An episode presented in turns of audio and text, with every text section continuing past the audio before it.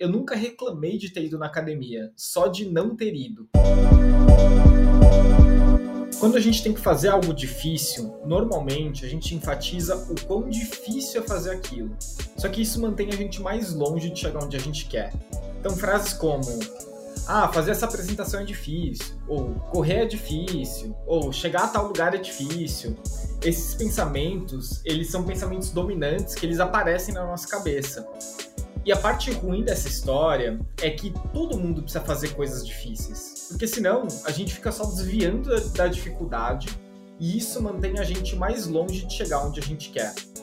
E tem uma pegadinha nisso. Normalmente, as pessoas que fazem coisas difíceis têm outro tipo de pensamento dominante. Elas tiram o foco da experiência negativa e colocam o foco à experiência positiva.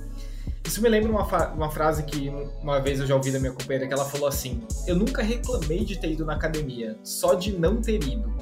É um pouco desse pensamento. Ao invés de colocar energia e foco no motivo pelo qual é difícil, colocar na parte da experiência que é prazerosa.